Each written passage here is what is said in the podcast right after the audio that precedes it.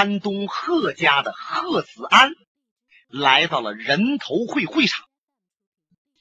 这小子呀，挺狂的，不过也真有两下子。铁甲金刚、铁船甲给他肩甲上一拳呢，这一拳砸的很有力。可是他连躲都没躲，好像啊还没有怎么叫内功，就砰的一下子把铁船甲弹出去一丈多远，摔在地下，半天没爬起来。行家一伸手便知有没有，就这一下，使得大家对他不敢小看了。贺子安酸了吧唧的一乐，我说在七位哪位都算上，谁要如果不服气，我就站这儿不动，接他三拳。我让哪位不知深浅的，敢过来给我几下子？他这一说不要紧的，是气恼了许多英雄。不过有一样。就少林寺的心湖和心术两位大师能过去打他吗？啊，他不动，过去给他几拳，那也太失身份了。还有一些人琢磨呀，说这小子祭出狂言，可有绝技吧？万一我们要打不了他，也像铁船甲似的，嘣的一下子让他给弹出来，这跟头可就栽大了。许多人呢。心里边都打着算盘，呵，贺子安更得意了。我说，听说人头会来了不少英雄豪杰呀？怎么，就我站这儿不动都不还手，都没有哪位敢过来一试吗？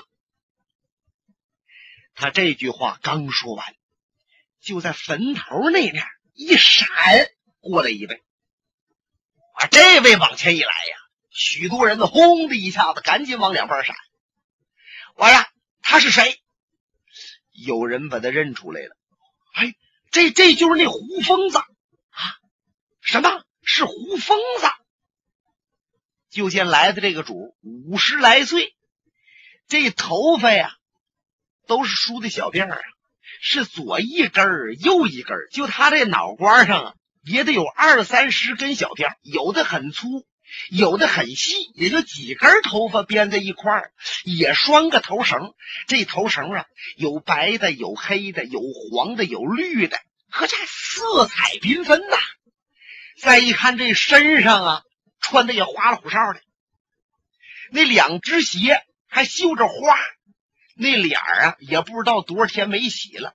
可是你再看那手，洗的挺白净，淌了哈喇子。一只手呢，还拿着个酒壶，顺那面往这边一走，就哼哼咧咧的。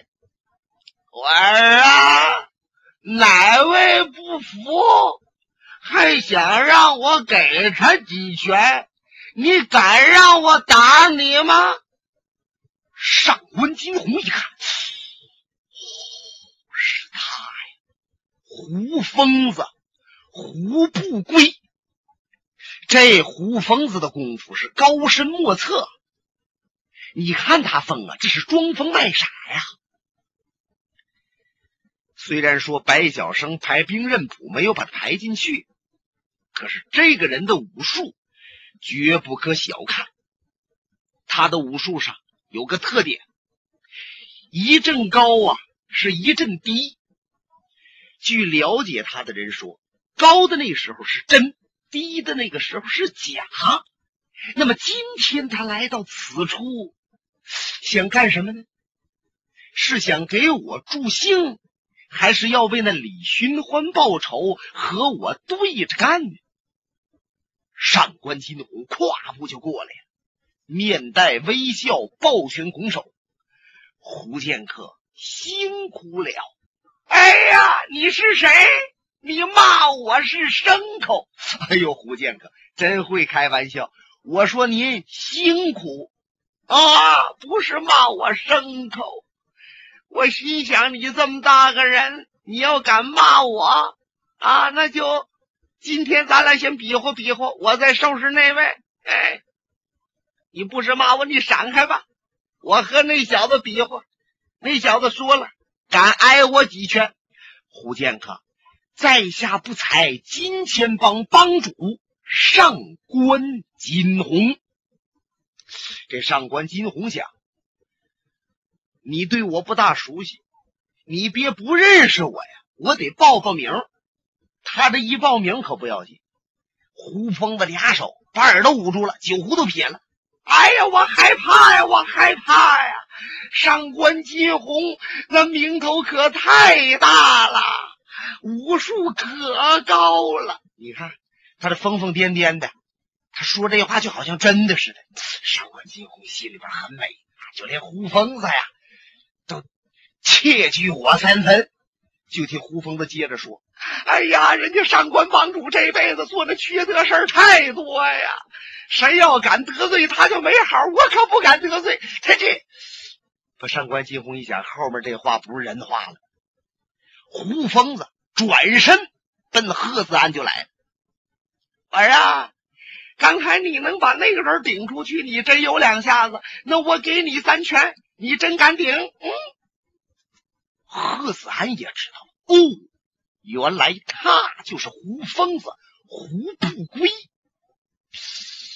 哎呀，无论怎么着啊，胡疯子在江湖上是一等一的剑侠呀，那也就是一流里边的前一排的剑侠，够得上武学大家，不可等闲视之。不过我是贺子安呐，也别说你胡不归。就是李寻欢他活了，还是我的叔叔上官金鸿敢给我一拳，我也有把握把他们弹出去。想到这儿，这小子从背后把那洒金小扇又拽出来了，啪，哗啦，打开了，忽扇忽扇忽扇忽扇，来回呀直扇吧。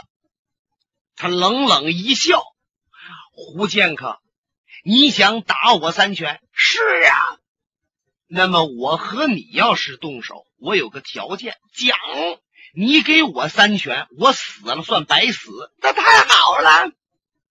可是我如果不死不伤，你得允许我还你一拳。啊，胡疯子呀，他那嘴呀往两边撇着，装疯卖傻。可是这时候他的眼光唰，寒光就一闪。心想：兔崽子！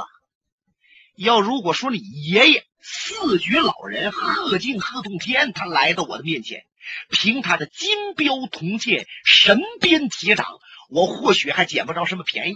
就是你那爹贺远方，据说叫赛秦琼，也是有真才实学的人，我也未必能胜得了他。可是，就你胎毛未退，乳臭未干，赢了个铁穿甲就飞扬跋扈，在我的面前还敢说什么能接我三拳，然后回我一拳？你还能够回得了吗？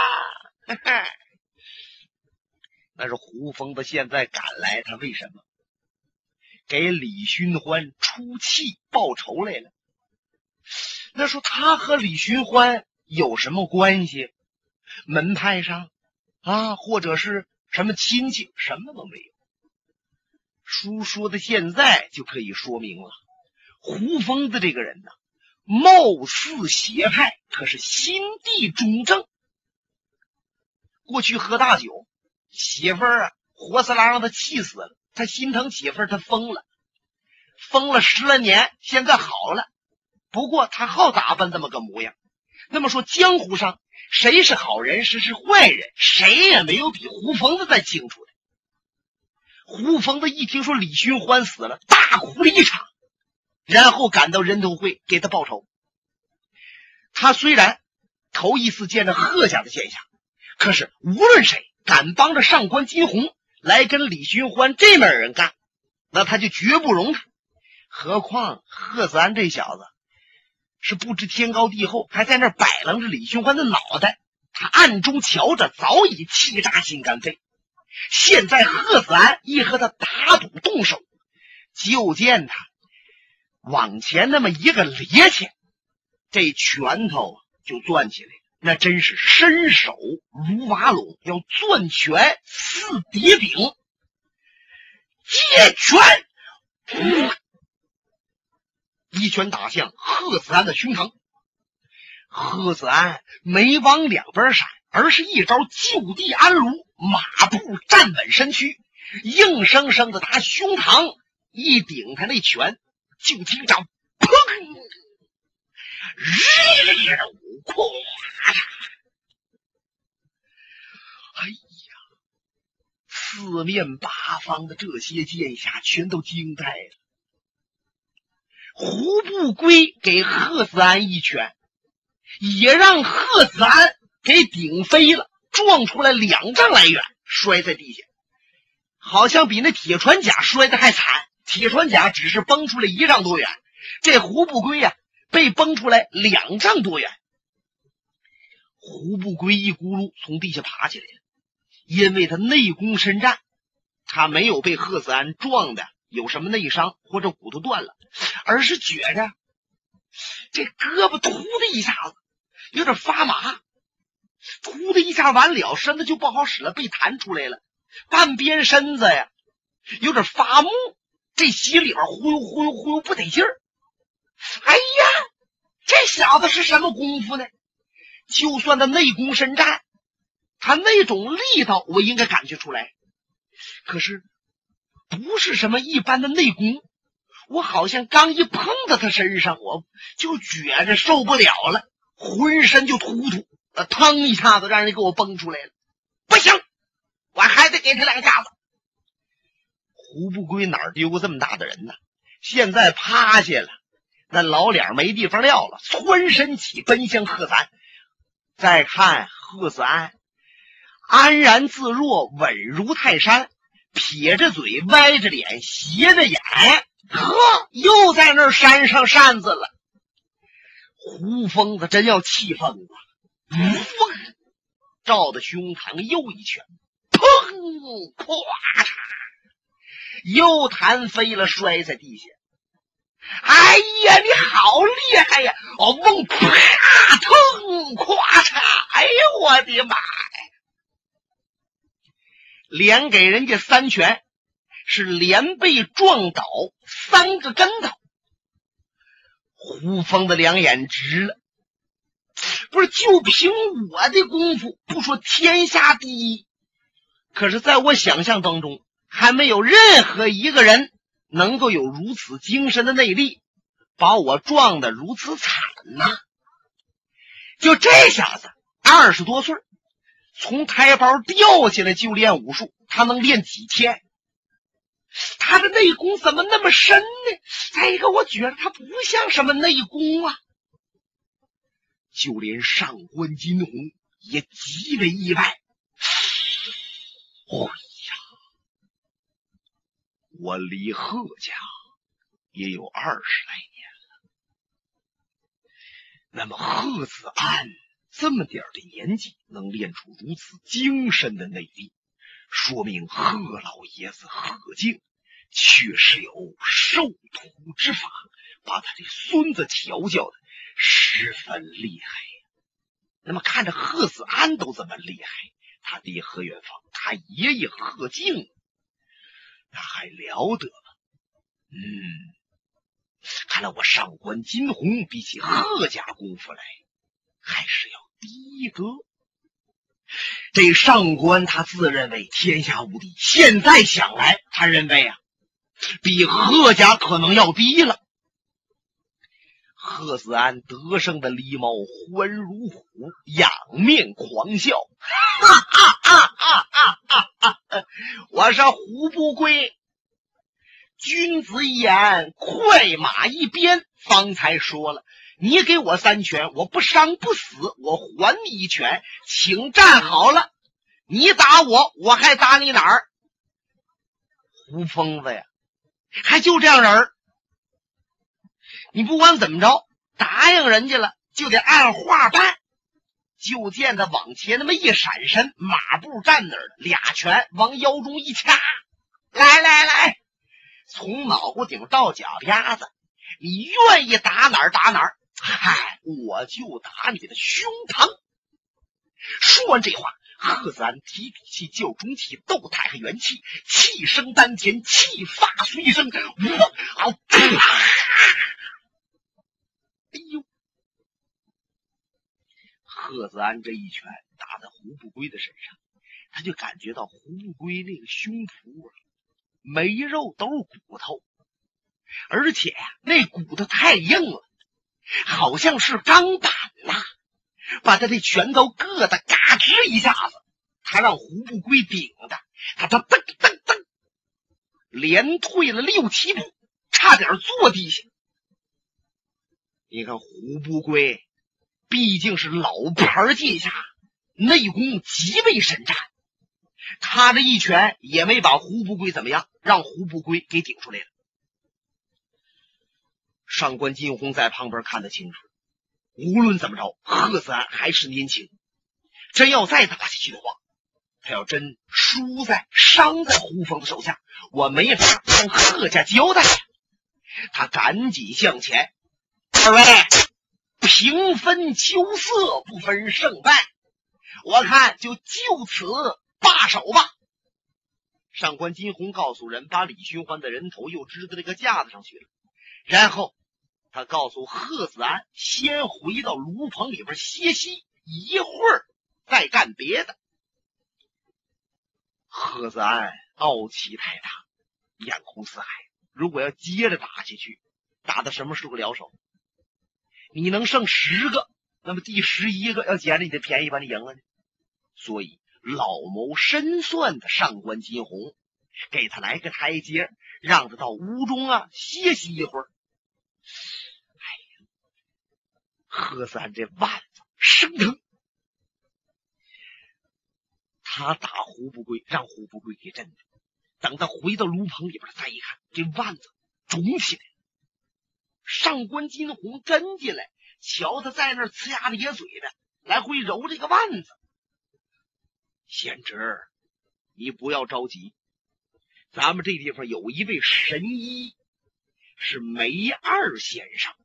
他医术高超，手到病除。我把他请来给你看看。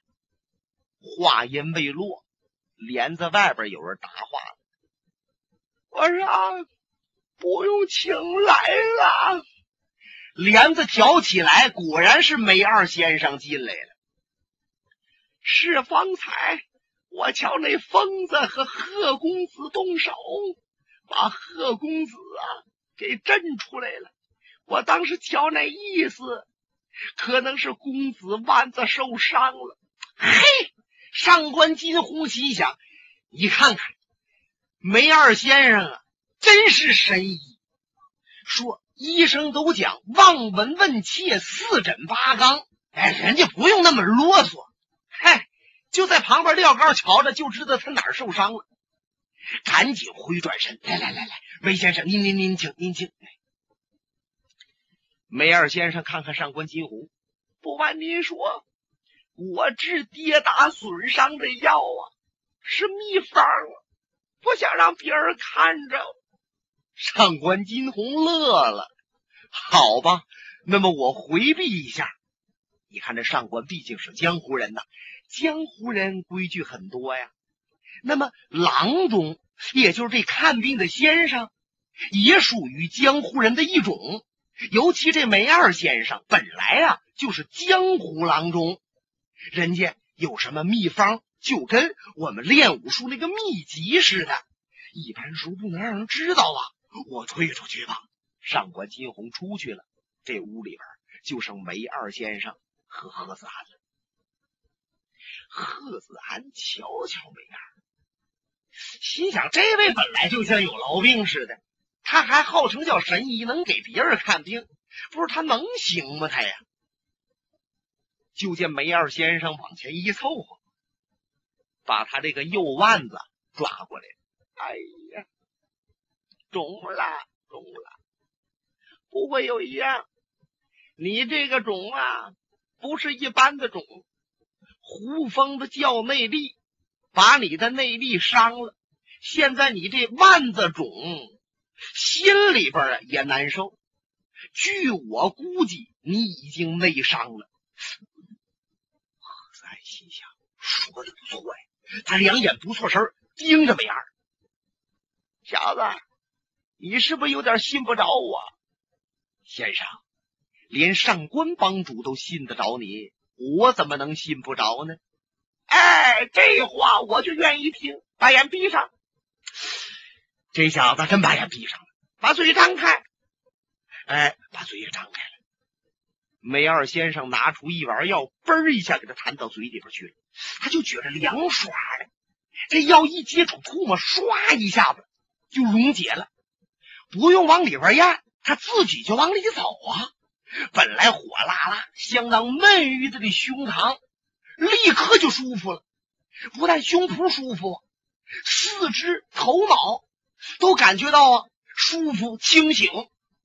而且药力马上就达到了腕子这儿，梅二先生抬脸看着他，怎么样？现在相信我的药力，承认我是神医了吗？儿啊，你那肿劲儿是不搁腕子奔手指头这儿来了？手指头疼不疼啊？疼。现在手指头疼，是不还往上走啊？有点这意思。到手指尖没有？啊，到了，往下甩甩。他说着甩，贺子安还真听话，就使劲抡动这胳膊，啪啪啪，甩了有二三十下，他就感觉到啊，红肿酸麻的这个劲儿已经没了。哎呀，如若光听人言，自己怎能相信？今天以身相试，才知神医之奥妙。贺三一躬到地，梅二先生把着他肩膀，想拍拍他，然后要跟他唠唠。刚这么一挨着肩膀，噗的一下子，把梅二先生弹出来了。哎呀，哎呀，公子，我这手怎么一麻呢？梅先生，梅先生，您坐下啊。哎。刚才把您吓一跳吧？哎，可不嘛！谁知道你那肩膀怎么回事？哎呀，我这手，我这手麻酥一下子，一直麻到胳膊根儿呢。那么您还想不想摸摸我这肩膀了？摸了。哎，看来您真是奇人呐！不怪说那几位剑侠刚一碰您都弹出去了。哈哈哈哈哈！贺子安仰面一笑，伸手把衣襟儿啊解开了。呼，梅二先生一看，就见贺子安身上穿着一个黄澄澄的坎肩儿。哦，是这个东西，是对方手脚发麻，这是宝铠呀。那么宝铠有多少种？那么他这种铠是什么铠，可以让人发麻？然后摔飞了呢。书中交代，龙生九种，其中之一叫墨堂。墨堂这种东西呀，身上就带电。当然了，那个年代的人，他怎么知道这个电的厉害呀？贺子安的爷爷贺敬贺洞天把这墨堂擒住以后，皮扒下来了，开始。也不懂这玩意儿啊，带电，用手一摸呀，打人。后来他知道了，这个东西你要轻轻的一摸，它砰就把你弹出去；你要使劲把它一抓住，按实了，它反而还不打你了。就这样，他爷爷贺敬啊，把这玩意儿做成了一个宝铠，叫墨唐铠，自己都没舍得穿呐，留了多少年，现在给了自己的孙子。